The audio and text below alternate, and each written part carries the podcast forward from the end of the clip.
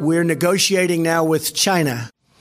I don't know that anything's going to come of it. China, China, China, China all the time. We have a deficit with China. China! And you know, China, China, China. So we have a lot of things happening, but in particular with China. Es gibt wahrscheinlich keinen Konflikt, der lauter, öfter und mit mehr Vorlauf angekündigt wurde. Donald Trump hat schon während seines Wahlkampfs des Öfteren betont, dass er die Zölle auf chinesische Produkte erhöhen möchte. Und im Gegensatz zur Grenzmauer zu Mexiko, auf die wir ja immer noch warten, will er dieses Wahlversprechen jetzt doch sehr schnell umsetzen. We will have a 25% tariff on foreign steel and a 10% tariff on foreign aluminum when the product comes across our borders. Das war Trump Anfang März. Die USA machen Aluminium und Stahl aus China teurer und China macht im Gegenzug Sojabohnen und Mais aus den USA teurer. Beide überbieten sich gerade mit gegenseitigen Zollandrohungen.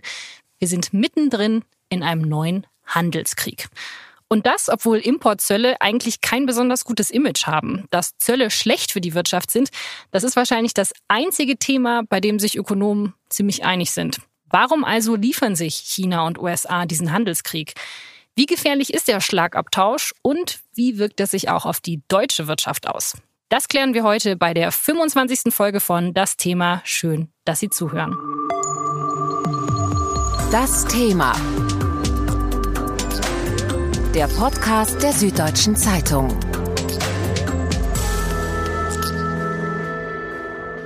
Bei mir im Studio sitzt heute der Leiter der Wirtschaftsredaktion der Süddeutschen Zeitung, Marc Beise. Hallo, Herr Beise. Hallo. Und am Telefon zugeschaltet haben wir aus New York den US-Wirtschaftskorrespondenten der SZ, Klaus Hulverscheid. Hallo, Herr Hulverscheid. Hallo zusammen. Herr Beise, überall wird von Handelskrieg gesprochen, aber irgendwie kommt es mir ein bisschen übertrieben vor, wenn wir von einem Krieg sprechen. Oder finden Sie, dass es angemessen ist?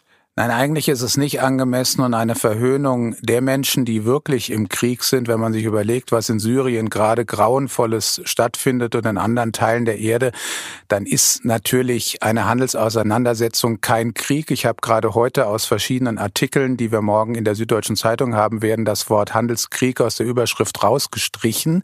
Aber wir Journalisten neigen dazu, das so zu formulieren, weil es schon eine dramatische Verschärfung der Situation ist. Trump hat ja damit angefangen, angefangen, eben mit kleinen Summen, drei Milliarden, dann 50 Milliarden und jetzt redet er schon von 150 Milliarden. Wert an Waren, die hier einbezogen sein sollen bei solchen Zolldingen, das ist eine beispiellose Eskalation. Wirtschaft ist immer ein Ring, ist immer ein Wettbewerb, ist Zwist und hier ist es eben mehr und dann neigt man zu dem Wort Krieg, aber wir sollten es, glaube ich, vermeiden aus den Überschriften von der SZ vom Dienstag ist es rausgeschnitten. Wir nehmen diesen Podcast ja am Montag auf. Herr Höverscheid, würden Sie zustimmen, dass wir den Begriff Handelskrieg zu leichtfertig verwenden oder sind wir doch schon mittendrin? Ich glaube, es ist so ein bisschen auch Geschmackssache, ob man den Begriff nun verwenden mag oder nicht. Es ist trotzdem so, dass es Bild auch nicht ganz falsch ist meines Erachtens, denn es geht schon um Geländegewinne. Zwar nicht territorialer Art, aber schon um Vorteile auf den Weltmärkten, die mit sehr, sehr aggressiven Mitteln jetzt versucht werden zu erreichen. Also nicht mehr im normalen Wettbewerb zweier Volkswirtschaften oder unterschiedlicher Unternehmen, die dasselbe Produkt anbieten oder das gleiche Produkt, sondern indem man halt versucht, der eigenen Seite durch ein sehr, sehr aggressives Mittel Geländegewinne, Vorteile zu verschaffen. Ist es also einfach eine modernere Form der Kriegsführung? Ich weiß nicht, ob es eine besonders moderne Form des Handelskrieges gibt es ja schon sehr lange. Es gab mal den Bananenkrieg zwischen der EU und den USA und es gab auch mal einen Uhrenkrieg zwischen den USA und der Schweiz. Das ist also kein besonders neues Mittel, sondern es hat es in der Vergangenheit auch schon gegeben, mit allerdings sehr mäßigem Erfolg.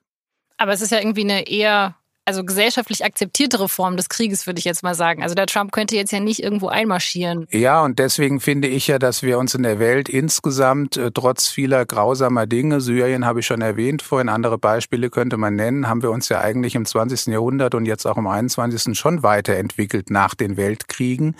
Also könnte man ja sagen, es ist ja besser, wenn man nur um wirtschaftliche Dinge kämpft. Aber es geht halt um Wohlstand. Es geht um darum, ob Menschen in guten oder in schlechten Verhältnissen leben. Das ist zwar nicht so schlimm, wie wenn sie gar nicht mehr leben, aber schlimm ist es auch. Ich würde auch sagen, ich bin mir nicht so sicher, ob das wirklich so ist, dass das gesellschaftlich akzeptierter ist mit dem Handelskrieg. Vielleicht auf den ersten Blick, was heißt aber denn so ein Zoll? So ein Zoll heißt ja nichts anderes, dass ich für Produkte aus dem Ausland zunächst mal mehr zahlen muss, auch in dem Fall als amerikanischer Konsument. Und was, was heißt es im Inland? Das bedeutet, dass die Unternehmen im Inland ihre Preise auch anheben werden. Denn sie haben ja jetzt die Möglichkeit dazu, weil sie billiger produzieren können, können größere Gewinne einsteigen. Also das wird ganz schnell auch deutlich werden, auch den Menschen in den USA, dass das so eine einfache Sache nicht ist und dass sie durchaus mit zu den Leidtragenden gehören werden, sei es durch höhere Kosten oder sei es, dass ihre Unternehmen auf Dauer nicht mehr wettbewerbsfähig sind. USA haben schon einmal versucht, ihre heimische Wirtschaft im großen Stil vor ausländischen Wettbewerbern zu schützen. Das war 1930. Damals gab es den Smoot-Hawley Act, benannt nach den beiden Abgeordneten, die das Gesetz ausgearbeitet haben. 20.000 Produkte werden mit hohen Importzöllen belegt, was vor allem den amerikanischen Farmern helfen soll. Der Automobilhersteller Henry Ford nennt das Gesetz eine Dummheit und über 1000 Ökonomen bitten den damaligen Präsidenten Hoover, das Gesetz nicht zu unterzeichnen. Er macht es trotzdem, was keine gute Idee war. Erstens werden durch Zölle auch viele Produkte teurer für die Amerikaner selber. Und zweitens reagieren viele Staaten ebenfalls mit Zöllen. Kanada zum Beispiel hebt die Zölle auf Güter an, die die USA bis dahin sehr erfolgreich dorthin exportierten. Ein Beispiel sind Eier. Vor den Zöllen verkaufen die USA jedes Jahr über 900.000 Eier nach Kanada und danach sind es nur noch knapp 8.000. Weitere Länder reagieren. Der Handel auf der ganzen Welt nimmt dramatisch ab. Die Preise steigen und die Weltwirtschaftskrise wird durch das Gesetz sogar noch verstärkt. Heute ist Smoot Hawley ein beliebtes Beispiel der Ökonomen, wieso Zölle negative und freier Handel positive Auswirkungen haben. Trotzdem probieren Politiker es immer wieder, Importzölle zu erheben. Barack Obama legte zum Beispiel 2009 fest, dass seine Bundesbehörden bei allen Infrastrukturprojekten heimischen Stahl oder Beton kaufen müssen. Weil China immer mehr Autoreifen für den US-Markt produziert, richtet Obama außerdem höhere Zölle auf diese ein. Es entstehen 1200 neue Jobs in den USA. Die Kosten für Reifen steigen aber deutlich an. Nebenbei gehen viele Jobs in der Geflügelindustrie verloren. Der Export bricht um 90 Prozent ein, weil China im Gegenzug die Zölle auf Geflügel erhöht hat. Beim aktuellen Konflikt geht es jetzt um Aluminium und Stahl aus China auf der einen Seite und um Sojabohnen und Schweinefleisch aus den USA auf der anderen Seite. Anfang März hat Donald Trump getwittert, dass Handelskriege gut und leicht zu gewinnen seien. Trump twittert, dass ein Handelskrieg einfach zu gewinnen ist, aber seine Vorgänger sind damit ja eher gescheitert. Was stimmt denn jetzt nun? Es gibt, glaube ich, in Donald Trumps Denkweise ein fundamentales Missverständnis. Trump hat eine Vorstellung von Handel, wie sie eigentlich seit etwa 200 Jahren überwunden schien. Für ihn ist Handel sowas wie ein Fußballspiel. Einer gewinnt, einer verliert. Die Idee beim Handel ist aber eigentlich eine andere, nämlich diejenige, dass Handel ein Geschäft zum beiderseitigen Vorteil ist, dass also im Idealfall zwei Länder, die miteinander Handel treiben oder zwei Unternehmen, die miteinander Handel treiben, beide etwas davon haben. Nur dann macht es ja Sinn, dass man mit jemandem handelt.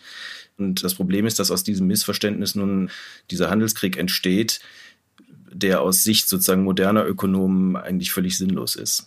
Gibt es überhaupt einen Gewinner bei dieser Auseinandersetzung? Kann es den überhaupt geben oder verlieren nicht einfach beide? Gegenüber China, einem Land, also das ökonomisch mittlerweile ähnlich groß ist wie die USA oder gleich groß, je nachdem, wie man es rechnet, kann ich mir auch schlecht vorstellen, dass es einen Gewinner gibt, denn hier stehen sich, wie gesagt, zwei gleich starke Blöcke gegenüber. Dennoch kann es theoretisch sein, dass sich Trump mit seiner Masche durchsetzt, wenn die Chinesen sich überlegen, dass die Verluste, die sie selber erleiden, wenn sie das weiter eskalieren, größer sind als das, was sie verlieren, wenn sie nachgeben. Das allerdings wäre ein ziemlich fatales Ergebnis eines solchen Krieges aus meiner Sicht. Und zwar deshalb, weil Trump sozusagen, der ja auch eine ganz spezielle Persönlichkeitsstruktur hat, den Eindruck gewinnen könnte, wenn ich nur genügend Macht und Druckmittel einsetze in der diplomatischen Auseinandersetzung, dann kann ich alles durchsetzen, was ich durchsetzen will. Das würde also meines Erachtens einer Machtpolitik Tür und Tor öffnen, die für die Weltwirtschaft, glaube ich, auf Dauer fatal wäre. Was wäre denn jetzt zum Beispiel das Worst-Case-Szenario? Was könnte jetzt passieren? Das Worst-Case-Szenario ist, dass dieser Konflikt sich immer weiter hochschaukelt und es immer neue Zölle auf alle möglichen Produkte gibt, mit dem Ergebnis, dass der Welthandel zum Schluss praktisch einbricht und das hätte Wohlstandsverluste, also Wachstumsverluste und damit auch Wohlstandsverluste, höhere Arbeitslosigkeit auf der ganzen Welt zur Folge. Ja, man muss wirklich bei der Gelegenheit nochmal dran erinnern, dass wir seitdem wir dieses Handelssystem haben, was ja kurz vor Ende des Zweiten Weltkriegs bei dieser berühmten Bretton Woods-Konferenz installiert worden ist mit einem internationalen Währungsfonds, einer Weltbank und eben auch einem Handelssystem, damals hieß das noch GATT, heute heißt es WTO, dass wir seitdem ein wirklich dramatischen Zuwachs an Wachstum und auch an Wohlstand in der Welt insgesamt haben. Es gibt natürlich auch Länder und Regionen, Afrika und andere, denen es nach wie vor sehr schlecht geht und das ist auch nicht gut so. Aber in der Summe hat es einen ungeheuren Zuwachs an Lebensqualität gegeben und die Ökonomen sind sich eigentlich einig, dass das eben dem Handel zu verdanken ist, dem internationalen Wirtschaftsverkehr und das setzt man natürlich aufs Spiel. Abgesehen davon, wir haben ja vorhin über Krieg und Nicht-Krieg geredet. Es gibt ja einen Spruch, der sagt, wer handelt, schießt nicht aufeinander. Wer weiß, ob nicht irgendwann aus solchen Handelskonflikten dann auch wieder kriegerische Konflikte entstehen. Das macht das Ganze ja noch viel idiotischer, was wir jetzt haben. Also irgendwie sind sich alle einig, dass es jetzt keine gute Lösung ist, aber trotzdem machen Politiker damit Politik und gewinnen damit Wahlen. Ja, das Problem ist, dass der Protektionismus eine Sache ist, deren Schaden man erst längerfristig feststellen kann und dem man auch nicht so genau zuordnen kann. Die protektionistische Maßnahme allerdings, die kann sofort bewertet werden. Wenn Trump sagt, ich möchte unsere Stahlwerke schützen und deswegen erhebe ich Zölle auf ausländischen Stahl, der kann nicht mehr ins Land kommen, dann werden die amerikanischen Stahlunternehmen erstmal gut produzieren können. Die Arbeiter haben einen Job. Er kann sagen, ich habe diese Unternehmen stark gemacht. Wen er alles schwach gemacht hat, zum Beispiel die Zulieferer, zum Beispiel viele andere Bereiche, das sieht man eben nicht so leicht. Deswegen haben Demagogen bei dem Thema wirklich freie Bahn. Leider. Es gibt noch einen zweiten Punkt, den man, glaube ich, ergänzen muss. Die Kritik, die Trump an China äußert, ist berechtigt, jedenfalls im Prinzip. Es ist nur die Methoden, mit denen er das jetzt ändern will, die sind meines Erachtens ungeeignet. Was könnte Trump denn sonst machen, außer zölln? Naja, Verhandlungen. Also ich meine, äh, China ist damals in die WTO aufgenommen worden äh, als Entwicklungsland. China ist heute kein Entwicklungsland mehr. Es ist ein sehr, sehr weit fortgeschrittenes Schwellenland, ökonomisch gesehen vielleicht sogar ein Industrieland. Und es wäre in der Tat an der Zeit, mit China in Verhandlung zu treten und zu sagen, bestimmte Dinge, die euch damals zugestanden worden sind, zum Beispiel höhere Importzölle zu heben als Industrieländer dies dürfen. Das war damals berechtigt, ist es aber heute nicht mehr und darüber muss man reden. Was ich immer sehr kurios finde, sind dann diese Listen von Produkten, die mit diesen Strafzöllen belegt werden, über die sich wahrscheinlich sehr viele Menschen sehr lange viele Gedanken gemacht haben. Wieso Trump jetzt gerade Stahl und Aluminium genommen hat, ist klar, weil er eben die Arbeiter in den USA schützen will. China hat jetzt auf die Liste vor allem landwirtschaftliche Produkte gesetzt, also zum Beispiel Soja. Mit welchem Hintergedanken? Wieso gerade diese Produkte? Soja Bohnen und insbesondere landwirtschaftliche Produkte gehören zu den größten Exportartikeln der USA. Und dann kommt für die Chinesen noch sozusagen günstigerweise hinzu, dass das in Bundesstaaten angebaut wird, die überwiegend republikanisch dominiert sind, also wo Republikaner regieren oder wo viele Menschen 2016 für Donald Trump gestimmt haben. Und der Hintergedanke der Chinesen ist derjenige, dass man auch mit Blick auf die Kongresswahlen in den USA im Herbst diesen Jahres besonders in Bundesstaaten sozusagen Schaden anrichtet oder Druck macht, in denen Republikaner um ihre Wiederwahl fürchten müssen und sozusagen, dass die dann nach Washington marschieren und Trump sagen, du musst mit, mit diesem Kurs aufhören, weil uns bei uns daheim sozusagen die Landwirte aufs Dach steigen. Und genau das passiert auch übrigens schon in den USA. Übrigens haben das die Amerikaner genauso gemacht. Die haben auch versucht, China dort zu treffen, wo es besonders weh tut und China dort nicht zu treffen, wo es den Amerikanern besonders weh täte. Also wenn es wirklich darum ging, beispielsweise den Diebstahl geistigen Eigentums zu bekämpfen, der ein Vorwurf, wie gesagt, der meines Erachtens berechtigt ist, dann müsste man das eigentlich insbesondere bei Elektronik und ähnlichen Dingen tun. Genau die haben die Amerikaner aber von ihren Zöllen ausgenommen, äh, weil sie eben äh, auch nicht wollen, dass keine iPhones mehr ins Land geliefert werden, die ja alle in China produziert werden. Also das ist auch eine sehr politische Liste und keine, die nur nach inhaltlichen Kriterien äh, angefertigt worden wäre. Da sieht man ja den ganzen Widersinn dieser Maßnahmen. Also wenn man sich da ganz genau überlegt, welche Produkte nehmen wir auf die Liste, weil die in einem bestimmten Bundesland, in dem Trump stark ist und so weiter, wichtig sind, das ist ja völlig widersinnige Argumente für internationalen Handel. Da geht es überhaupt nicht mehr um die Sache, sondern um reine Politik. Also grässlich ist das. Aber die Realität. Ich habe es ja vorher schon angesprochen, es ist nicht der erste Konflikt dieser Art. Im Archiv haben wir zum Beispiel von Ihnen, Herr Beise, einen Text aus dem Jahr 2002 gefunden. Schlag für Schlag fallen die USA unter George W. Bush in diesen Tagen wieder in den alten Protektionismus zurück. Erst der Beschluss, die angeschlagene heimische Stahlindustrie mit Einfuhrzöllen von bis zu 30 Prozent vor unliebsamer Konkurrenz zu schützen. Dann das Gesetz über 180 Milliarden US-Dollar Agrarsubventionen dass diese Maßnahmen mitunter das geltende Welthandelsrecht verletzen und noch häufiger den Geist internationaler Handelskonvention, ficht Bush nicht an. und erst recht nicht die Wortführer der gegnerischen Demokraten. Die neue Rücksichtslosigkeit vergiftet aber international das Klima und provoziert Gegenmaßnahmen der EU.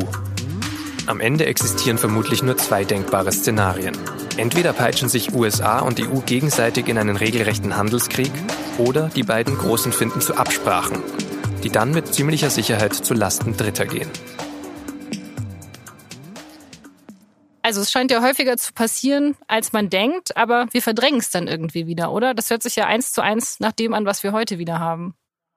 Ja, sehen Sie mal, wie weitsichtig ich damals gewesen bin. Ich bin ja schon froh, dass das alles noch stimmt, was ich damals geschrieben habe. Aber jetzt im Ernst, es ist in der Tat so, dass wir eigentlich seit immer schon um diese Dinge ringen und auch in den letzten Jahren um diese Dinge ringen, nämlich eines fairen und auf Verhandlungen äh, basierenden internationalen Wirtschaftsaustauschs und dass immer wieder jemand auftaucht und es muss nicht immer, wie in den Fällen, die wir jetzt diskutieren, amerikanischer Präsident sein. Es gibt auch andere Fälle, die dieses System in Frage stellen. Und deswegen bin ich ja ein solcher Fan der WTO. Ich habe das live miterlebt, als die in den 90er Jahren gegründet worden ist aus diesem provisorischen Abkommen GATT heraus. Da hat man diese Welthandelsorganisation gegründet mit Regeln, wie man Zölle und andere Dinge verhandelt, was man machen kann, wenn ein Staat gegen die Regeln verstößt. Internationale Schiedsgerichtsverfahren. Damals war es so gewesen, dass auch eine Partei, sogar die USA, wenn sie in einem solchen Fall verloren haben, das akzeptiert haben.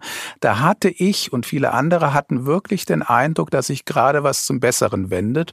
Und heute muss man sagen, das war ein kurzes Aufblühen und in den letzten 10, 15 Jahren ist eigentlich das Gegenteil der Fall. Und das führt dann zu solchen enttäuschten Kommentaren. Genau, die Welthandelsorganisation, die wurde ja eigentlich extra dafür gegründet, bessere Regeln zu schaffen. Aber von der habe ich jetzt irgendwie noch gar nichts gehört in dieser ganzen China-USA-Auseinandersetzung. Hält die sich jetzt einfach raus oder hat die einfach keine Macht mehr?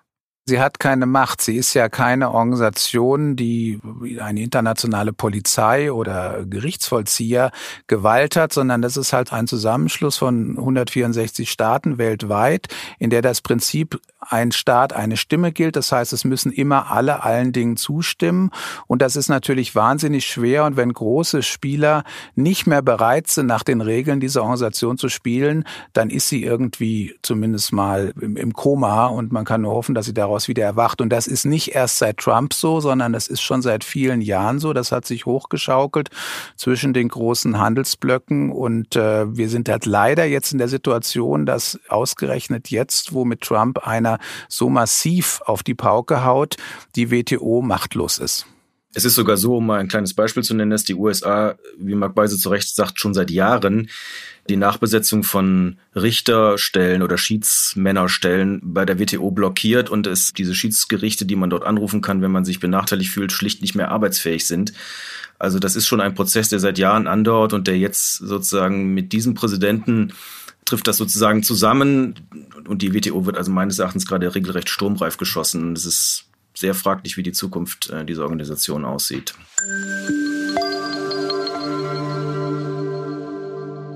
Wir können nicht tatenlos zusehen, wie aus irgendwelchen Gründen Industriestandort Europa fragilisiert wird und wie Zehntausende industrielle Arbeitsplätze in Europa verschwinden. Dagegen muss Europa sich wehren und dagegen werden wir uns auch wehren. Das ist Jean-Claude Juncker, der deutlich frustrierte Präsident der EU-Kommission Anfang März. Also wir hängen jetzt auch Importzölle auf äh, Harley Davidson, auf Jeans, Levis, auf Bourbon. So blöd können wir auch. So blöd müssen wir auch sein. Ich hätte lieber gehabt, wir hätten das nicht tun müssen. Inzwischen haben sich die EU und die USA geeinigt, es wird Ausnahmeregelungen und damit keine gegenseitigen Strafzölle geben. Nervös sind die EU-Politiker aber trotzdem geworden und sie sind es ehrlich gesagt immer noch. Die Weltwirtschaft ist ja unglaublich vernetzt und gerade in der Stahlindustrie haben jetzt viele Angst, dass der billige chinesische Stahl nicht mehr in die USA, sondern nach Europa geliefert wird und damit die europäische Stahlindustrie schädigt. Der Verband Eurofair warnt, dass Trumps Entscheidung auch mit den Ausnahmeregelungen immer noch Zehntausende Arbeitsplätze in Europa gefährdet. Deutsche Autobauer wie BMW und Mercedes, die zum Teil in den USA produzieren und von dort nach China liefern, die wären auf jeden Fall betroffen. Herr Höverscheid, wie ernst sind denn die Warnungen für die EU-Märkte? Also ich fand ehrlich gesagt die Reaktion von John-Claude Juncker jetzt auch nicht übersouverän, um es mal vorsichtig auszudrücken.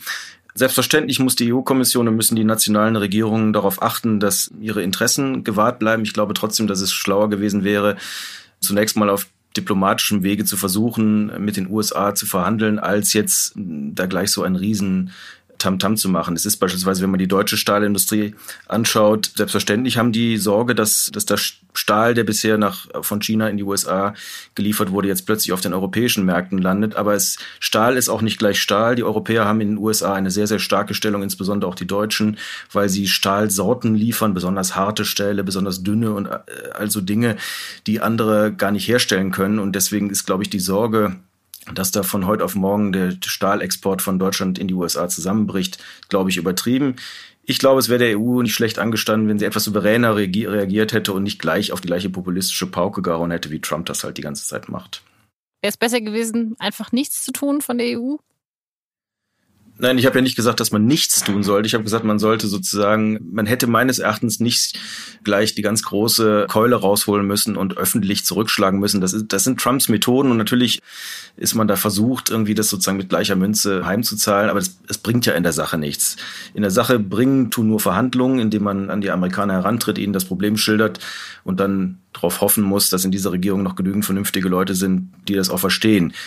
Ob dieses hin und her, was jetzt auch die Chinesen und die Amerikaner vorführen und was eben auch Juncker und Trump dann vorgeführt haben, das ist, glaube ich, hilft in der Sache am allerwenigsten. Also um das noch, noch mal ganz klar zu sagen, es wäre ein Fehler nachzugeben. Es wäre ein Fehler, gar nichts zu machen. Das will Klaus Hulverscheid auch nicht sagen.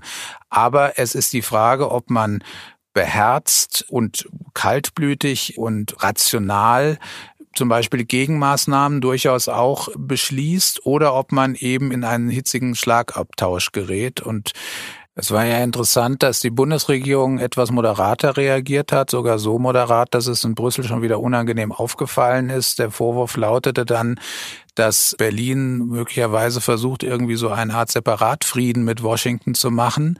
Das erklärt sich vermutlich aus solchen Überlegungen, wie sie Klaus Hulverscheid gerade geschildert hat, dass man versucht hat und immer noch versucht, in diesem Ring mit diesen vielen Unbekannten irgendwie so ganz elegant durchzukommen. Und die Chinesen machen das natürlich auch geschickter. Von denen hört man ja keine aggressiven, beleidigten Töne, wohl aber eine harte Reaktion in der Sache. China wird nach allem, was wir aus China hören, nicht nachgeben, aber sie sind wesentlich rationaler und kalkulieren klüger als leider der amerikanische Präsident, der immer noch einer der mächtigsten Männer der Welt ist. Wenn wir jetzt nochmal auf Deutschland kommen. Also es gibt jetzt diese Auseinandersetzung zwischen China und den USA. Es gibt jetzt keine Strafzölle aus den EU, da hat man sich noch geeinigt. Aber bin ich denn jetzt trotzdem als Verbraucher hier in Deutschland von diesen Strafzöllen betroffen? Wird irgendwas für mich teurer? Sind irgendwelche Arbeitsplätze hier in Deutschland gefährdet dadurch? Also noch nicht, aber alle Experten rechnen damit, dass wenn die Sache sich weiter hochschaukelt, es ganz konkrete Konsequenzen für deutsche Unternehmen gibt. Also wir haben jetzt gerade vor kurzem die Exportzahlen für den Februar gesehen. Das sind die neuesten, die vorliegen. Da geht der Export schon zurück. Im Januar ist er auch schon zurückgegangen. Das liegt jetzt noch nicht an Trump, aber es zeigt, wie labil die Situation ist, wie Unternehmen sich auch zurückhalten, weil sie nicht mehr genau wissen, ob sie ins Ausland zu welchen Bedingungen liefern sollen. Und die Experten sind sich einig, dass wenn das verstärkt wird durch einen eskalierenden Handelsstreit, dass das dann auf alle Fälle massive Auswirkungen auf den deutschen Export hat und der Rückgang des deutschen Exports heißt Verlust von Arbeitsplätzen in Deutschland. Ich möchte vielleicht noch ergänzen, natürlich, wir reden in allererster Linie über die USA, über China, über Europa, über Deutschland. Das ist ja auch logisch, das liegt uns alles am nächsten und das ist das Offensichtlichste. Ich möchte nur trotzdem noch darauf hinweisen, dass es noch eine ganze Reihe anderer Länder gibt, die von so einem solchen Handelskrieg massiv betroffen wären, insbesondere Schwellen- und Entwicklungsländer, die sehr viel mehr zu verlieren haben als wir Also wenn beispielsweise Trump pauschal Zölle auf Stahl erhebt, dann ist eine der Hauptbetroffenen beispielsweise Brasilien. Oder wenn es um Agrarprodukte geht, dann sind plötzlich Produzenten in Südafrika oder anderswo betroffen. Also das ist nicht nur eine, nicht nur eine Geschichte, die sozusagen zwischen den großen Wirtschaftsblöcken der Welt, China, Europa, USA spielt, sondern da hängen ganz viele andere noch hinten dran, die ebenso massiv betroffen werden. Und auch das sollte man sozusagen im Hinterkopf behalten, wenn man sich überlegt, eskalieren wir das Ganze weiter oder versuchen wir auch mit einem na, sagen wir mal, erratischen und manchmal schwer zu verstehenden amerikanischen Präsidenten ins Gespräch zu kommen. Das ist schwierig, aber es ist auf Dauer, glaube ich, die einzige Möglichkeit. Wir zeichnen diesen Podcast ja am Montag spät nachmittags auf, am 9. April. Werden wir jetzt einfach in den nächsten Tagen noch ein bisschen mehr rausbekommen, dass es noch weitere Strafzölle geben wird oder sind jetzt erstmal alle in Verhandlungen? Worauf müssen wir uns dann eigentlich die nächsten Wochen einstellen? Ich glaube, dass die amerikanische Regierung, insbesondere auch der Präsident selber, ein wenig überrascht waren von der Ankündigung der Chinesen, sich da nichts gefallen zu lassen und ähm, da im Zweifel zurückzuschlagen, wobei die Chinesen auch die ganze Zeit gesagt haben, sie machen gar nichts, wenn die Amerikaner nichts machen. Und die amerikanische Regierung, auch der Finanzminister, der Handelsminister, sind in den letzten Tagen eigentlich eher zurückgerudert und haben gesagt, jetzt müssen wir erstmal ein bisschen Luft holen, alle miteinander. Und vielleicht kommt ja auch alles gar nicht und vielleicht kann man sich auf irgendwas einigen. Ich glaube, dass die nächsten Tage eher ruhig sein werden, auch wenn mich Trump vielleicht morgen schon wieder per Twitter Lügen strafen wird. Es ist ja noch gar nichts in Kraft, also noch kann man sozusagen alles von dem, was man da angedroht hat, auch wieder zurücknehmen. Ich könnte mir vorstellen, dass die Chinesen Trump irgendwas zugestehen und Trump dann hier mit ziemlich viel Tamtam -Tam verkünden wird, dass er den Chinesen alles Mögliche abgerungen hat. Wie substanziell das dann in der Sache ist, das werden wir dann in unseren Analysen und Leitartikeln irgendwie beurteilen. Aber ich könnte mir vorstellen, dass er hier hintritt und sagt, ich habe den Chinesen einen besseren Deal abgerungen und deswegen kann ich auf die Zölle verzichten. Also ich halte das fast noch für das wahrscheinlichere Szenario, als dass das wirklich eskaliert. Wie ist das denn jetzt so als Wirtschaftsjournalist, wenn man da ständig drüber schreiben muss und eigentlich die ganze Zeit denkt, boah, also eigentlich hätten wir wirklich andere Probleme und eigentlich macht es ökonomisch überhaupt keinen Sinn. Regt man sich da nicht ständig total auf? Manchmal schon, aber es ist ja nicht, es geht ja nicht um die Befindlichkeit von Journalisten, ich meine, es ist schon in vielen Ländern ja so, dass die ganz normale Bevölkerung sozusagen Schwierigkeiten mit bestimmten Dingen hat. Das war bei uns im, in den 70er, 80er Jahren der Strukturwandel im Ruhrgebiet und diese, einen solchen Strukturwandel gibt es hier auch in den USA. Es gibt hier wirklich große Regionen, man kann fast manchmal sagen, fast ganze Bundesstaaten, die von einer bestimmten Industrie abhängig waren, beispielsweise von der Stahlindustrie und wo in den letzten Jahren Dutzende Fabriken und so weiter zugemacht haben und es wirklich ein Problem gibt. Es ist nicht so, als gäbe es kein Problem. Das Problem ist eigentlich, dass man statt diesen Strukturwandel anzugehen, der schmerzhaft ist und ewig dauert, das kann ich nochmal aufs Ruhrgebiet verweisen, dass Trump halt dazu neigt, irgendwelche einfachen, billigen Lösungen sozusagen zu suchen. Und eine davon ist, ist eben zum Beispiel die Verhängung von Zöllen. Also es gibt Probleme und die Probleme müssen Politiker auch adressieren, nur halt nicht auf diese Art und Weise. Ich sag's mal noch andersherum. Wirtschaft ist immer ein Ringen um den besten Weg, um knappe Bedürfnisse zu befriedigen, um möglichst vielen Leuten einen wie auch immer geatmeten Wohlstand zu ermöglichen. Und je reibungsloser Wirtschaft funktioniert, desto besser gelingt das. Und je mehr Sand im Getriebe ist und je mehr Bereiche dieser Wirtschaft gar nicht mehr stattfinden, weil man in Eskalation ist, desto schlechter ist das. Und das Allerschlimmste, was wir in den nächsten Jahren erleben könnten, wirtschaftlich betrachtet, wäre, wenn wir immer weniger miteinander handeln, wenn wir immer weniger Wirtschaftsbeziehungen haben, wenn wir immer weniger versuchen, Dinge gemeinsam voranzubringen. Und das muss man auf alle Fälle verhindern. Deswegen, wie wir ja auch beide sagen, ein klares Votum, ein klarer Weg, aber keine heißblütige Eskalation. Und keine reißerischen Schlagzeilen über die Handelskrieg oder kein Handelskrieg-Artikel der nächsten Monate. Versprechen wir, dass wir das Wort Handelskrieg möglichst wenig verwenden, ja. Vielen Dank an Herr Hulverscheid in New York. Gerne. Und vielen lieben Dank auch an Herr Beise hier bei mir im Studio in München. Auch sehr gerne.